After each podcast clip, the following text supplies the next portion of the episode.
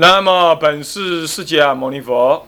南无本师释迦牟尼佛。南无本师释迦牟尼佛。南无本师释迦牟尼佛。南无本师释迦牟尼佛。南无本师释迦牟尼佛。无上甚深微妙法，无上甚深微妙法，百千万劫难遭遇。百千万劫难遭遇。我今见闻得受持，我今见闻得愿解如来真实义。愿解如来真实义。好，各位法师、各位同学、各位电视机前面的居士大德，大家好。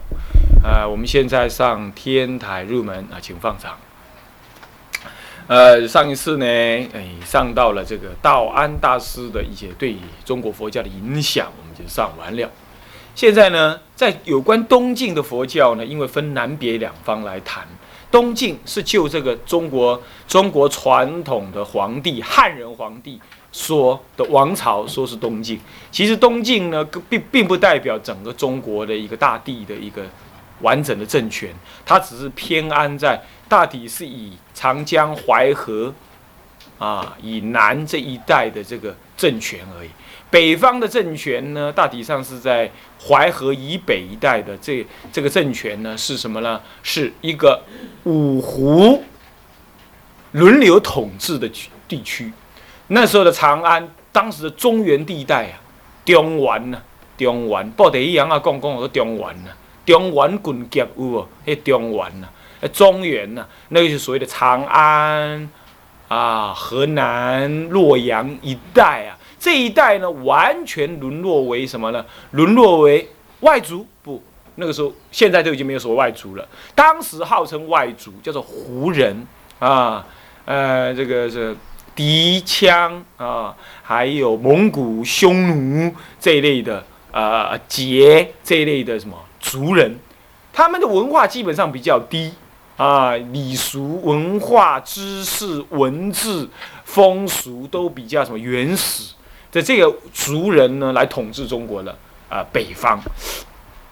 那么，但是呢，这段时期呢，是一个南北大分裂的时代啊。那这个分裂呢，我们来讨论他的佛法的时候呢，我们就分地区谈，南方跟北方。那么我们道安大师正在谈的是属于北方的，北方的。我们现在谈的下一位是人山讲义当中的人，呃，应该不是人了。甲乙丙丁戊己庚辛，应该是辛，我这里可能是编错，是辛三哈。那么呢是谁呢？是北方的第三位大师，是鸠摩罗什。要谈北方的佛法或谈南方的佛法，我们都是以人为核心，最主要就是因为佛法是由人来弘扬的。那么我们以人为核心，我们谈的是鸠摩罗什。鸠摩罗什呢是西元三百四十四年到西元一百呃四百一十三年。之间的人，之间的人，之间的人，那么呢，他总共呢才活了呃六十几呃八呃六十六十八七十岁而已啊哈，算是七十一二岁之间而已。那么他是在西元四百零一年，西元四百零一年的时候，零一年四百零一年十二月的时候，以五十八岁之高龄啊，进入长安。进入长安，那么鸠摩罗什大师啊，他的一生呢，充满了坎坷、传奇，跟什么样不可思议？怎么叫坎坷呢？怎么叫坎坷呢？从他开始准备发心入中国开始，就注定了他坎坷的命运。他以一个边疆的民族，而受制于。当时中国北方的胡族政权的什么，可以说是凌厉凌迟啊，可以说是一种侮辱啊，可以说是一代一代啊，总共弄了十十几年了。而他而他在之前呢，以神童之姿游走于西域各国，受尽了皇帝、贵族、诸出家。大巧趁师的什么礼敬尊重，可是呢，真的是虎落平阳被犬欺呀、到了中国，被那个吕光大哥啊，啊，给给给给抓去之后啊，甚至于把他架到疯马上面，疯子的马，疯狂的马上面，狂马上面，然后鞭笞的那个狂马，让那个大师啊在马上面颠簸，然后然后让那些官僚在旁边嘲笑。更可恨的是呢，竟然送了一些女人，然后把大师灌醉，然后呢让大师怎么样的？呃，这个在戒恨当中有亏。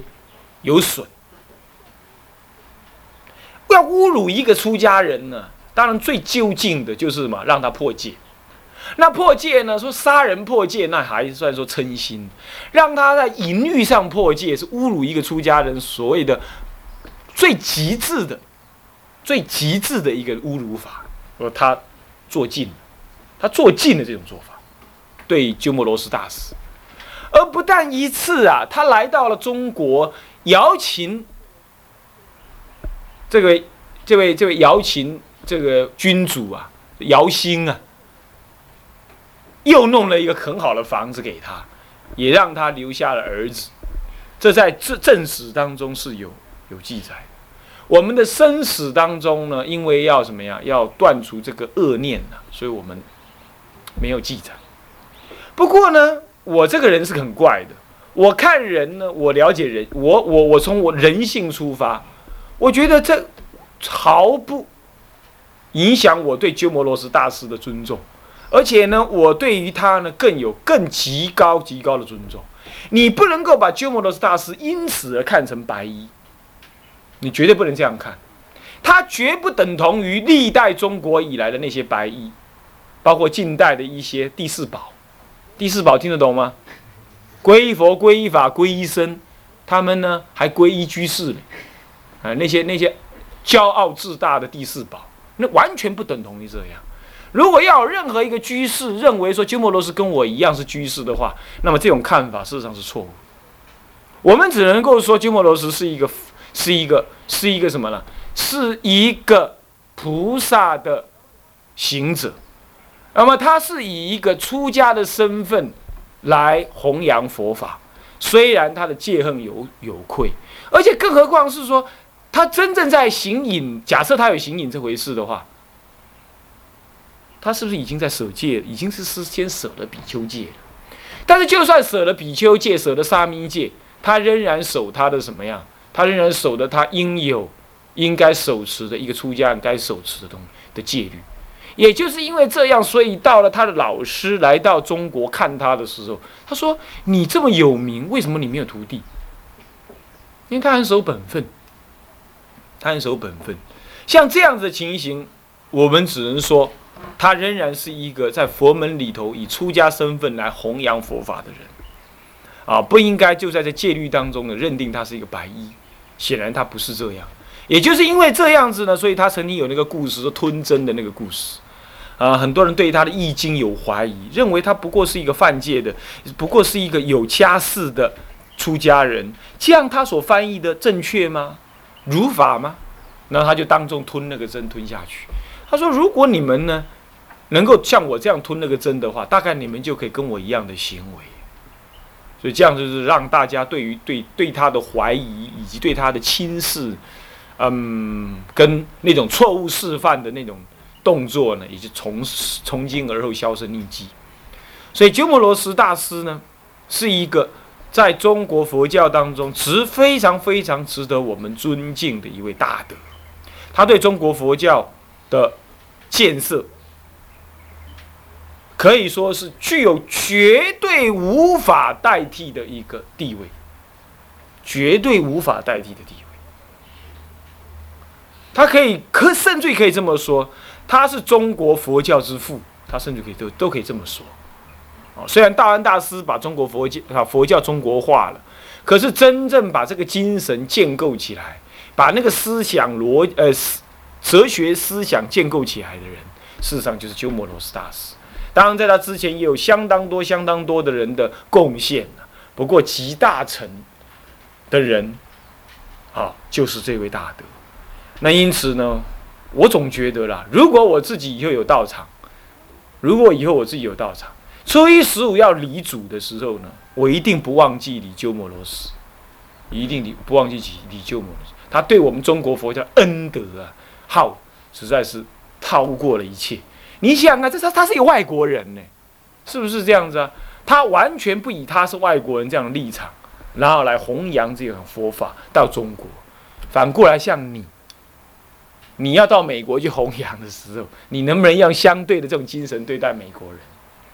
是不是啊？那你一比较，你就知道了。哦，我们受他的恩德太大。这种事情怎么在中国谈的很少？实在是有点让人疑惑。你像日本人，日本人虽然很多日本人事实上恩将仇报啊，啊，他认为中国呢，呃呃，日本从来没有侵略过中国，这种睁眼说瞎话的话，他们也说得出来。可是日本还有很多人在现在在尊重中，在尊敬当时的蒋介石啊，没有要他们赔偿。然后日本的佛教呢，一定定期都要礼敬两个很重要的人，而且全国性的礼敬。第一个就是鉴真大师，天台宗跟律宗的传承者，鉴真大师。鉴真大师被日本人请去日本弘扬佛法，请了六次，前面五次都失败，而且差点死掉。把眼睛都搞瞎，他在六十岁瞎掉的老人，他照样去，带进了所有中国的雕刻师、印经师、医师、农业师、农业典籍、绘画师、出家人、做衣服的人、织布的人，全部带进日本。他不是把经传进日本呢？他把中国文化所有的一切几乎都全部精华带进去。日本人到现在还在感念他，还在每一年都做全国性的什么纪念活动。我们中国人知道鉴真大师的人有几个？我们不知道。我们纪念鸠摩罗什全国性的纪念有吗？没有。他牺牲这么大。绝对不下于鉴真大师，对不对？是不是啊？这种人格的牺牲，可是我们中国人好像从来不提到他。我不是在批评中国人，我是说我们这一代人呢，要开始懂得感恩。第一，日本人这个民族啊，是有他可取之处。第二个人就是天台智者大师，也是全国性的。他们认为说，如果没有天台宗传入日本，日本的文化只剩下什么呢？丁字裤，多补业的你修 N 啊那那哼，没有什么文化，没有什么文化。他们自己认定的。他说，如果没有智者大师的这种思想，所以他们每年还要回什么？中国浙江省天台县天台山干嘛？干嘛？礼祖，啊，你有啊无？您卖讲啥啦？您学盖律，您敢去想着要去礼南山大师、钟南山，嘛还能听对不？啊，您学净土宗，您敢要去礼玄宗寺，还是要去礼慧远大师，嘛还能听？印光大师怎么早倒去啊？咱中国人讲拜祖先的呢，对不？讲是拜祖先的，照讲啊真念旧。哦，这我甲恁看出来，啊，讲互恁罔参考，吼，吼，我也袂使讲恁，我嘛家己嘛安尼是无？是毋是安尼？哦，我嘛毋是咧骂恁，我是讲咱都爱家己爱检讨。咱即马家己一寡物件等了了，咱讲较歹听，人家裤都要脱掉去，一日中国裤都要脱掉去，安尼，啊来去穿外国裤，有啊无啊？有啊无啊？赵宽有啊无啊？是毋是安尼啊？所以我中国人哦，变到今日来，实在是家己拢无物件去。迄做讲一寡好物件，等了了，废诶废，烧诶烧，袂记的袂记的，啊，无爱学诶无爱学，安尼。孔老夫子讲一句话嘛：故旧自疑，故旧不疑，则民不偷。这个为啥？故旧不移就是讲故的，故的就是古早的啦。啊，旧的就是旧朋友。迄古早的物件、古早的传统、老的朋友、老的制度，咱若是不移，不移就是毋甲失去，不去失去它，则民不偷，老百姓都袂偷心，都袂刻薄。你看今日台湾，老百姓若无欢喜，就来拔白布啊，有无？就来去请赢，就来相拍，连咧老阿嬷嘛相拍呢。我迄讲电视会看到，讲要拆厝，你知无？要拆房子啊，要拆房子啊！他是违章要拆的时候，电视机在那里照哦，他看到电视机在照，然后老阿嬷六七十岁哦，然后就努力的跟那个拆建的人在那边打，你越照他越打，你懂意思吗？你越照他越打，然后那个那个新闻媒体他就这样说：，哎，我只是照而已啊，我没有说他好或说他坏，我新闻独立，这样对不对？当然不对呀。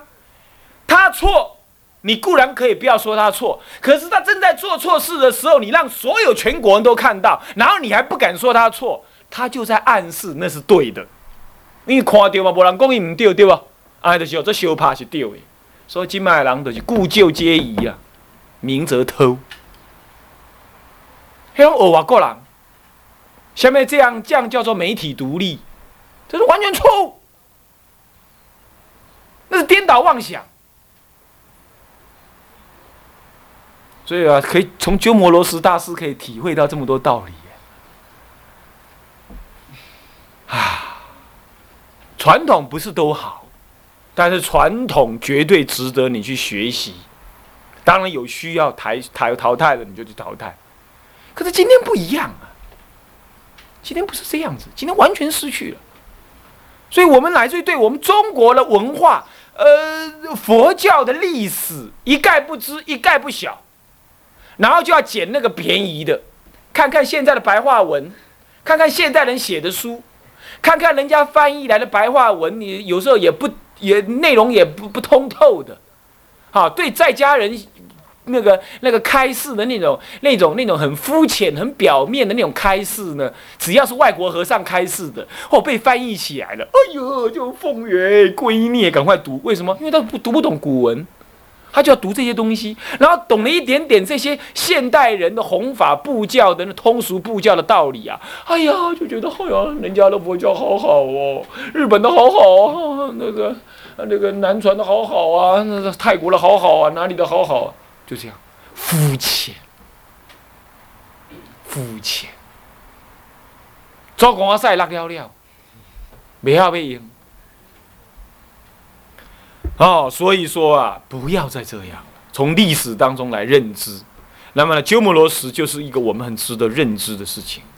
这些在我们的中国佛教的原地当中，抛头颅、洒热血，完全把自己忘记了，这样子的在弘扬佛法，在在。破邪显正的大师是一代一代日以继夜的在念之在之的在建构的中国佛法，而我们今天轻言一句中国佛法没用，没有人，就把全部丢掉，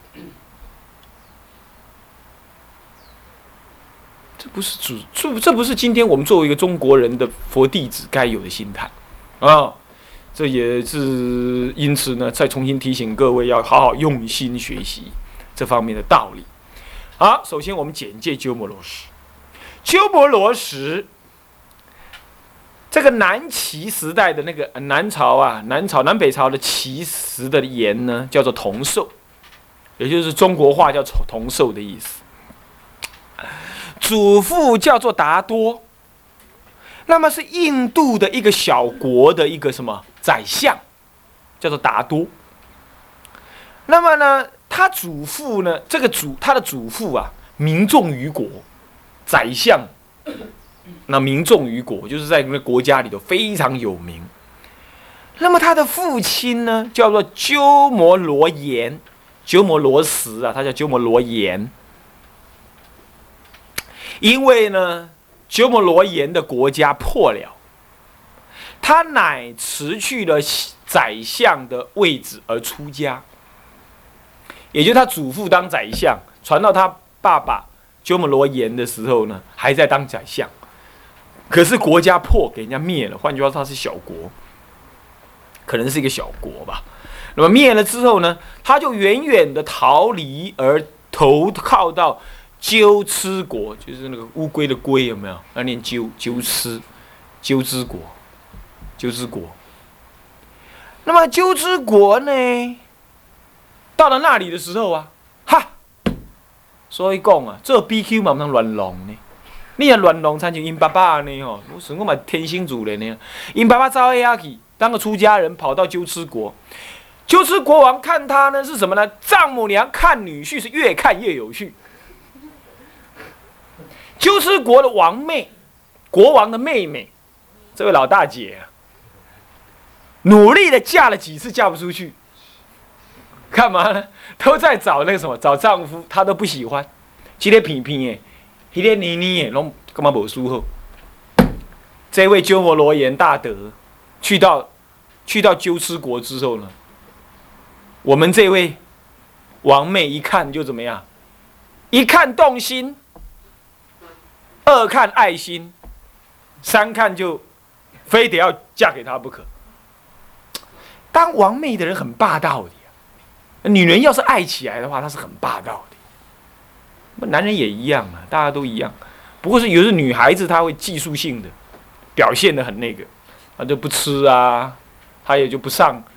不上朝也都跟她哥哥就嗯耍赖，他哥问他说：“妹妹啊，怎么回事啊？”他说：“我有一些事情呢，是你哥哥没办法帮助我的。”他说：“不会不会不会，哥哥是一国之王，什么都能帮助你啊。”然后什么什么有什么事情你尽管说好了。女人就是用这一套，我不爱跟你讲啊，跟你讲嘛不好。啊嘞，啊嘞，没关系，你告诉我，嗯，没办法了。啊，你说嘛，哈，我我爱上和尚，啊，这就是麻烦的事。什么事情你好不好爱？天下男人你去爱，我都有办法弄到来。那爱和尚是有办法，是吧？是不是这样子啊？可是呢，唉，命运多舛。这位鸠摩罗言大师呢，最后就被那个国王所逼，七逼八逼的，就把他逼上洞房进去了。然后就这样生下鸠摩罗什。那么鸠摩罗什，鸠摩罗言生鸠摩罗什。故事跑太快了，是吧？就是不是他爸生的，那是他妈生的。嗯。那么呢，这个这个这位王妹的名字，也就鸠摩罗什的妈，叫做吃婆伽。吃啊，吃就是一个老，下面一个约，有没有？一个日的吃嘛，啊，婆的阿婆的婆，茄就是什么？楞茄经的茄哈。啊，这位吃婆茄，这位母亲，她妈妈呢？虽然是女人太很重啊，但是呢，财务敏敏呐，过目必解。妈很厉害，这个女孩子也是很厉害的人。财务敏敏，就是有才能，而且误解很快，很敏锐，而且呢，一过就是看过他就懂道理，四书五经易经什么，他看过他就懂道理，他就懂啊，就这样，真懂假懂不知道了，但是就是书上是这么记载，他是这样，而且一闻则诵，是，有够厉害，恁背灵研究对不？念一千外拜啊，个背袂起来，来安尼一闻则诵。听一拜就给背起来，属于天天，属于天天，所以这样才能够生下鸠摩罗什，对不对？是不是这样？好，那么呢，体有赤焰，身体有赤焰呢，赤色的赤，焰就是什么呢？讨厌的厌下面一个黑呀，那个一定是焰吧？啊，你们查一下，我记得是念焰，有没有记错？就是说有赤色的那种。胎记呀，女那个小孩子胎记，所以这种这种刺焰哈，这种这种胎记在某个地方哦，他没讲在哪个地方，可能是在某个地方，在相书上讲说，这种人一定要生下有智慧的儿子，有智慧的儿子，好吗？那么呢？所以这个消息一传出去之后啊，不过当时的女孩子，西域的女孩子穿着哈不会像中国都包起来，可能她是在露馅的地方。所以说呢，他有这种能够生智慧儿子的这种这种胎记呀，被其他诸国的王子都知道了，争相来礼聘。争相来礼聘，但是呢，他妈妈都看不上眼，最后看上他爸爸，然后呢，就是鸠摩罗衍才结婚的啊，最后才努力的嫁出去。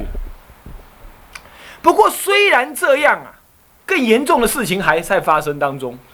怎么讲呢？她已经还没怀孕，还没结婚，都这么厉害哦。等到怀结婚怀孕之后，不得了。她一怀孕的话是慧姐倍长，慧姐又超过平常，不奈走假跳啊！你知道吗？起码压个跳，而且呢，自通梵语。那个梵语她没有学呀，他没有学梵文，你懂吗？可是自从怀了那个什么鸠摩罗什之后啊，哈，梵文拿起来就能读，而且能够说梵文、梵语。所以人家就说必怀智子，就跟那个谁一样啊？谁？舍利佛有没有？秋子嘛，叫舍利佛。他妈妈怀孕他的时候干嘛？他妈妈跟他叔叔辩论都辩赢，对不对？是不是这样子？他叔叔一怕到，一定是我这个侄子太厉害了。